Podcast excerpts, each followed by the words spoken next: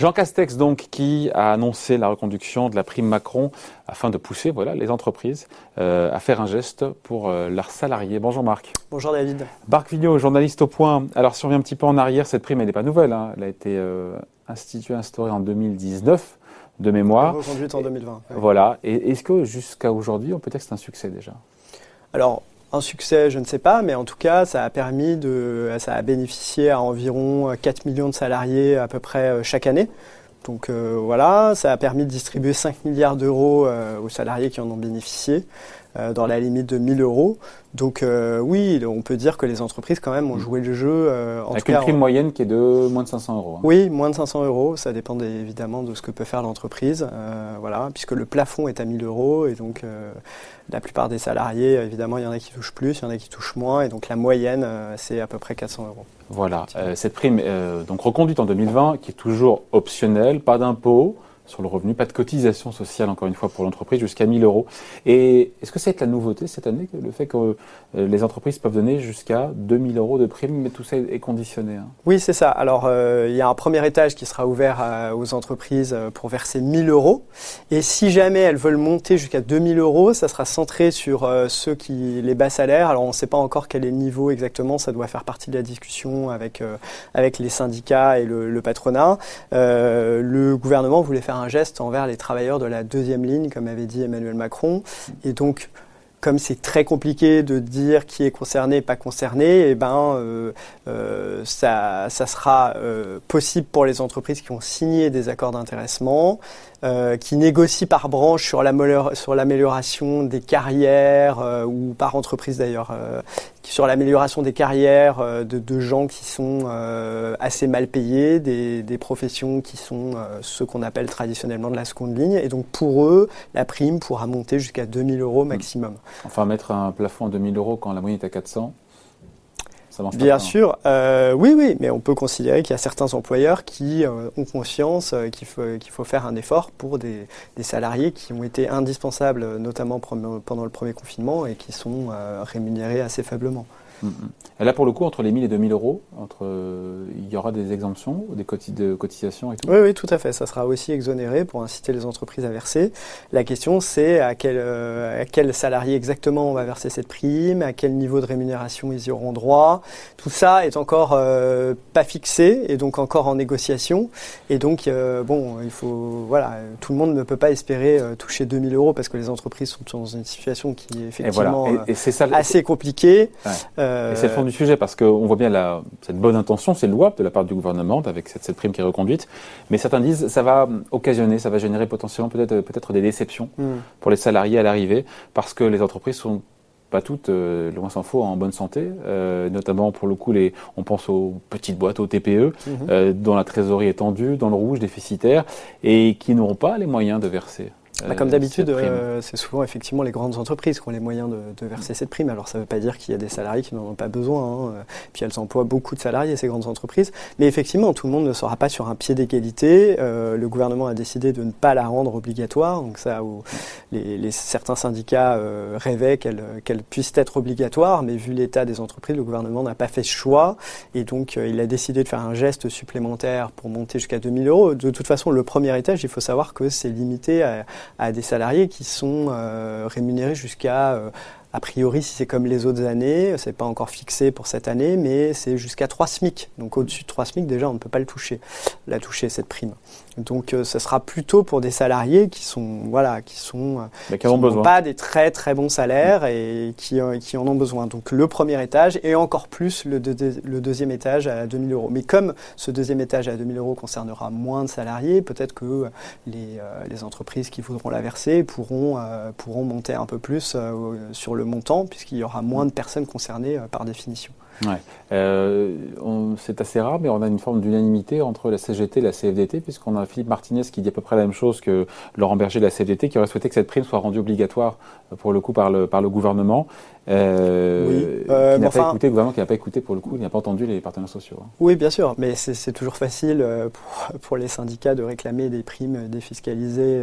voilà, c'est pas les gouvernements, c'est pas le gouvernement qui la paye, ce sont les entreprises. Ils avaient réclamé un geste rapide pour les travailleurs de la, de la deuxième ligne, euh, ils ont eu la prime Macron qui ne devait pas être reconduite, hein, avec un deuxième étage, donc ils ont déjà obtenu euh, plus que ce qu'ils réclamaient, enfin plus que ce qui était prévu au départ. Alors certes, ils auraient aimé que ça, aille plus loin, mais enfin c'est un peu le principe d'une concertation où chacun a sa position et où on doit naviguer entre la nécessité d'améliorer les conditions des gens qui, ont beaucoup travaillé pendant le premier confinement, qui se sont déplacés, qui étaient euh, exposés, et puis euh, la nécessité de ne pas euh, trop fragiliser les, comptes des entreprises. Et donc c'est l'arbitrage qu'a fait le gouvernement. L'entreprise, pour le coup, quand on écoute le patronat, notamment le MEDEF, Prime, qui a été accueilli assez timidement, assez fraîchement mm. par les organisations patronales, et avec cette idée, encore une fois, de désillusion potentielle, parce que beaucoup d'entreprises ont vécu une année catastrophique, calamiteuse, leur pire année, et donc eh ben, elles ne seront pas très ah oui, C'est ce qu'on disait, c'est qu'il y aura, peut-être moins de distribution de primes que les autres années. Hein. C'est ce qu'a suggéré le, le, patron du MEDEF, euh, enfin le président du MEDEF, pardon, Geoffroy Roux Bézieux. Euh, euh, dans, le, dans le contexte actuel, il risque d'y avoir moins de primes, peut-être plus concentrées sur les bonnes personnes, je ne sais pas, mais moins de primes que les autres années. Il ne faut pas attendre des miracles. Alors ce qu'il faut savoir, c'est que ça, la prime, c'est un symbole. C'est pour dire tout de suite, on vous a entendu, le gouvernement fait de la politique qu'il essaye de montrer qu'il a des préoccupations sociales, même si ça ne va pas assez loin pour les syndicats. Mais euh, a priori, ce qui est important, c'est les négociations de branches qui sont engagées sur les métiers identifiés comme étant de la seconde ligne. Il y a un rapport qui a été publié, donc il y a des métiers ah. identifiés.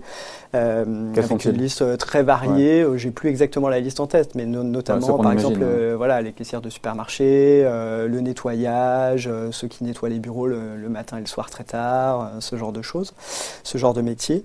Et donc, pour eux, il y a des négociations dans les branches professionnelles pour inciter les branches à à la fois peut-être dans le meilleur des cas, revaloriser les minima de branche, c'est-à-dire les salaires minimaux qui est appliqué dans cette branche. Vous savez qu'il y a un SMIC, un salaire minimum qui est appliqué à tout le monde, mais, et un salaire minimum par branche professionnelle. Et donc parfois, ce salaire minimum, il est descendu en dessous du SMIC. Donc ça veut dire que la personne est payée au SMIC, mais donc ça veut dire que la personne ne bénéficie, bénéficie pas d'un salaire euh, plus élevé que le SMIC. Et donc on pourrait euh, revaloriser ces minima de branche. Ça, c'est dans le meilleur des cas du point de vue des, salariés qui pourraient en profiter. Et euh, le patron a dit bah, on pourrait éventuellement revoir l'évolution de, de, carrière de ces gens-là, améliorer leur formation, euh, faciliter euh, euh, la valorisation des acquis de l'expérience, donc valoriser toutes les compétences acquises au cours de la carrière par des diplômes de formation continue pour leur permettre d'évoluer dans l'entreprise pour pouvoir passer d'un poste à l'autre. Donc ça, c'est tout un tas de solutions qui seront négociées à ce qu'on appelle à moyen terme, c'est-à-dire encore plusieurs mois et on en verra peut-être les premiers résultats euh, probablement en 2022. Euh, c'est le ciblage qui est intéressant pour le coup aujourd'hui, le ciblage sur ces travailleurs de la seconde ligne, c'est ça C'est ça, exactement, parce qu'on veut les rémunérer plus conformément à leur utilité sociale euh, par opposition à l'utilité, enfin à la productivité du travail qui d'habitude fait que, bah, évidemment, ce sont des compétences rares, plus recherchées, des informaticiens qui sont évidemment plus rémunérés, et donc on veut rééquilibrer ça à la lumière de, la pandémie. Mais pas avant 2022. Et le, pas, avant 2022 parce qu'il faut que les branches négocient, ça dépendra des branches, hein. ça, dépendra, ça dépendra quand est-ce qu'elles ont conclu des accords, est-ce qu'elles ont conclu des accords, quand est-ce qu'elles les mettent en œuvre, et euh, ça pose d'énormes problèmes. quand on interroge Geoffroy Roux de là-dessus, il a l'habitude de dire Ok, c'est très bien, on voudrait essayer de, relever ces minima, ces minima de branches, mais dans certains secteurs, c'est très compliqué. Par exemple, dans le nettoyage dans le nettoyage, euh, et ben souvent il y a des appels d'offres et on externalise ce nettoyage et on essaie d'avoir les prix les, les moins élevés et donc les appels d'offres souvent ne permettent à peine de rémunérer au SMIC euh, les, les, les, salariés qui travaillent euh, dans ce, dans ce secteur-là. Eh ben, faut interdire, faut interdire les appels d'offres puis c'est tout. Euh, bah, surtout, ce qui est paradoxal, c'est que les appels d'offres publics, pour des raisons de, de, pour contenir la dépense publique, ce qu'on conçoit, mais c'est pas forcément la meilleure manière, et eh bien le critère de choix des institutions publiques notamment des hôpitaux, c'est de, euh, de, prendre le prix le moins cher sur la prestation et, de, et donc bah, forcément vous avez recours à tous les expédients possibles et imaginables pour éviter de revaloriser trop vos salariés, sinon vous ne remportez pas l'appel d'offres. Et donc Geoffroy Roux de Bézieux met un peu euh, de cette façon le, le, le, prix, le public pardon, sous pression en disant si on veut changer euh, toute la chaîne de valeur, rémunérer les gens selon leur utilité sociale, il va falloir changer complètement d'optique et donc accepter dans un certain nombre de domaines d'augmenter les prix. Et augmenter les prix, ça peut être à la fin des coûts qui sont répercutés sur le consommateur. Euh, et donc, ça veut dire qu'il y a des gens qui ne seront forcément pas dans ces professions revalorisées, qui au final auront des, des hausses de prix qui passeront dans certains services. Euh, voilà. Donc, il faut savoir, euh, faut savoir ce qu'on veut. Par exemple, si les ménages veulent mieux rémunérer les gens qui font le ménage chez eux, bah, peut-être qu'il faut accepter de payer les, les, personnes qui font le ménage chez eux plus cher. Ils bénéficient déjà d'un crédit d'impôt. Et donc, ça veut dire que ces prestations vont devenir mm. plus chères. Ce que je retiens en fini là-dessus, Marc, c'est que faut pas attendre monts et merveilles de cette prime Macron, euh, a priori cette année. Non, mais en revanche. surtout si on ne travaille pas dans, une, dans un grand groupe. Bien sûr, mais du point de vue de l'objectif qui est de revaloriser les, travailleurs de la seconde ligne, euh, il faut voir à un peu plus long terme. C'est un mouvement qui s'enclenche. Est-ce que ça sera un mouvement suffisant? Est-ce que le gouvernement va suffisamment mettre la pression sur les branches professionnelles? Est-ce que les branches professionnelles ont les moyens de faire? Est-ce qu'on peut sortir en France d'une économie où il y a beaucoup de bas salaires et où on a fait beaucoup d'exonérations sur les bas salaires pour créer des emplois, ce qui, marche, ce qui marche très bien à juste titre. Mais le problème, c'est qu'il il peut y avoir un effet, on ne sait pas s'il existe vraiment ou pas, mais il peut y avoir un effet trappe à bas salaire c'est-à-dire que si vous augmentez la rémunération de quelqu'un qui est proche du SMIC ou au SMIC et que vous le faites franchir certains seuils, il y a un seuil notamment très important à 1,6 SMIC, et ben, euh, vous perdez toutes les exonérations de charges. Et donc, euh, forcément, les entreprises ne sont pas incitées à revaloriser les salaires au-delà de ce seuil. Alors la question, c'est est-ce que les entreprises pourraient supporter d'augmenter les, salaires ou est-ce qu'elles pourraient supporter d'avoir moins de baisse de charges à ces niveaux de salaire. Et tout cela est très débattu.